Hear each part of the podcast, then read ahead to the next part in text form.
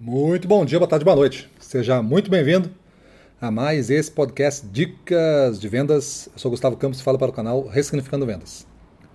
No episódio de hoje, o nosso tema é Gestores Sedutores. Gestores Sedutores. Essa dica veio de uma leitura que eu estava fazendo nesse final de semana.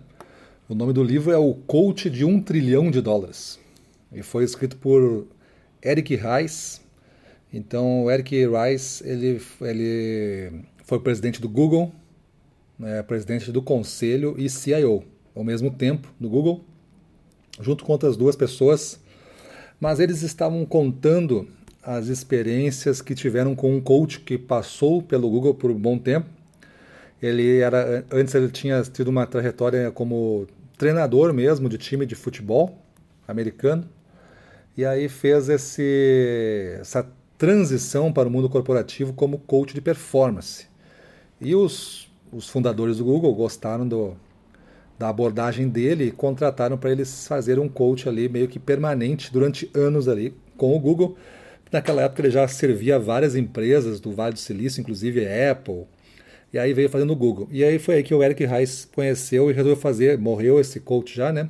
Resolveu fazer uma pesquisa sobre todas as pessoas que ele tinha impactado e todas as empresas que tiveram resultados aí incríveis com ele junto, durante a, nos períodos que eles estavam junto. E aí que veio a ideia de um trilhão de dólares de incremento de resultado nas empresas que ele estava durante o período que ele estava prestando serviço. E aí ele, esse termo gestores sedutores não é bem a tradução que ele usou no livro, mas ele tinha uma, uma orientação muito para para não entrar numa conversa, sabe? Não entrar numa conversinha.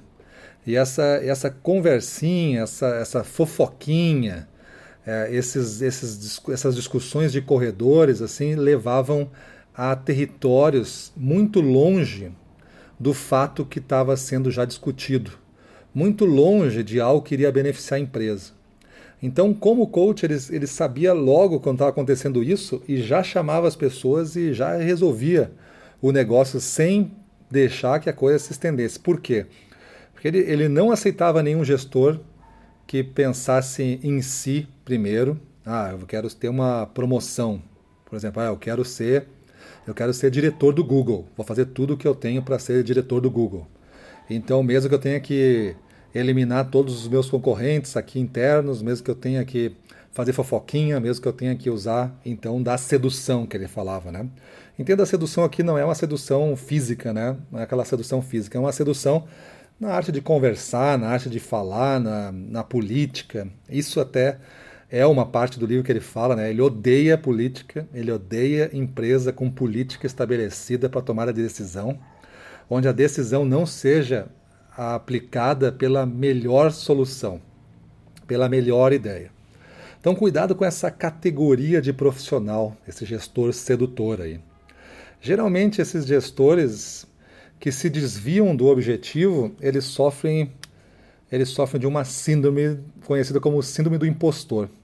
O cara ele, ele fez um resultado no passado.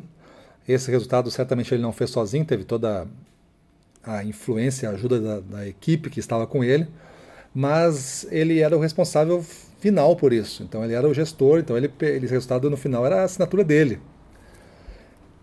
Só que ele não sabe como repetir isso. Ele não sabe como fazer de novo. E ele começa a se desafiar menos daqui para frente. Se tu olhar as metas de alguém que sofre disso, geralmente são metas pequenas. Defendidas como metas grandes, mas são metas pequenas. Se você fizer uma relação, pega a ideia de ontem, né? Faz uma relação com o mercado interno e você vai ver se o gestor está crescendo pouco. Porque uma coisa é você ter o Brasil para crescer, outra é você ter o mundo inteiro para crescer.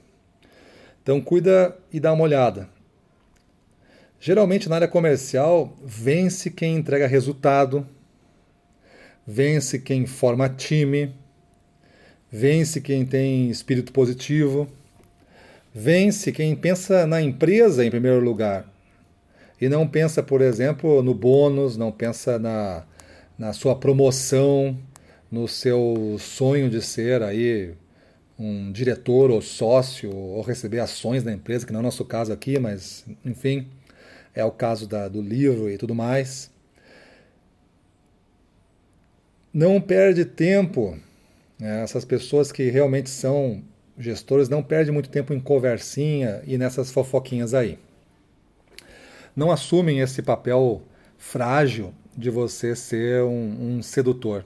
O sedutor é uma pessoa que é fraca inicialmente e se empodera de uma de algumas características, como aqui eu não estou falando de, de, sedução física, né? então muda, não é somente uma, né? tem várias formas dessa sedução, mas se empodera de algumas artimanhas para sensibilizar outros decisores que a sua posição é a melhor, que a sua posição merece mais respeito e que outras pessoas às vezes não precisam nem ser ouvidas, porque a melhor ideia é essa. Então, é, é uma categoria que dentro da nossa área comercial existe é, bastante. Já conheci, ao longo desses 20 e poucos anos, né, vários gestores sedutores. Um está no nível ali aceitável e alguns eu considero que já passaram desse nível. Eles acabam fazendo justamente o contrário daquelas características que eu falei, né? Eles podem até entregar resultado, por isso que eles continuam no cargo, então estariam fora já, né? Mas entregam resultado.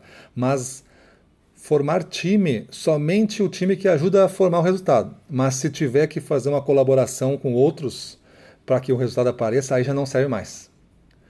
O cara só é bom com aqueles que fazem o resultado dele, mas não forma mais uma equipe, não forma mais um sentimento de grupo. É muito, se não for do jeito dele, é, abre o berreiro, não fica de chororô, de beiço, até que a ideia e a atenção volte para ele. Então, esse cara não tem um espírito positivo. Ele é um cara tóxico dentro do grupo, né? Porque se não for do jeito dele, acaba prejudicando a todos. Então, muito cuidado. Se você está me ouvindo aí, é um gestor, por exemplo, e você tem na equipe alguém com essas características, gestor sedutor. E aí você tem que talvez fazer aquelas três perguntas que eu já ensinei nas dicas anteriores aí, mais frequentemente, principalmente se você desconfia que aquela pessoa possa ser um gestor sedutor.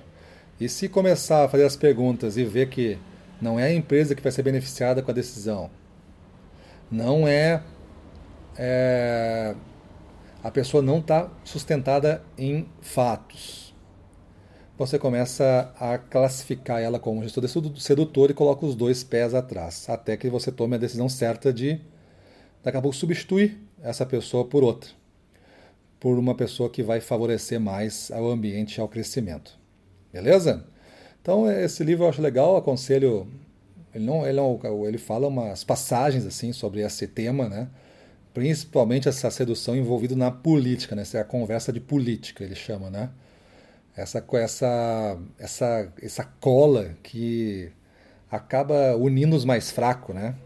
Quem numa empresa hoje na área comercial precisa de política, de conversinha, é uma pessoa fraca, né? Uma pessoa fraca de espírito. Se você tiver um gestor assim, reavalie a posição. Daqui a pouco põe uma pessoa que saiba do que está falando. Beleza? Então é isso aí. Vamos para a rua, na frente dos clientes, domínio total. Vamos para cima deles.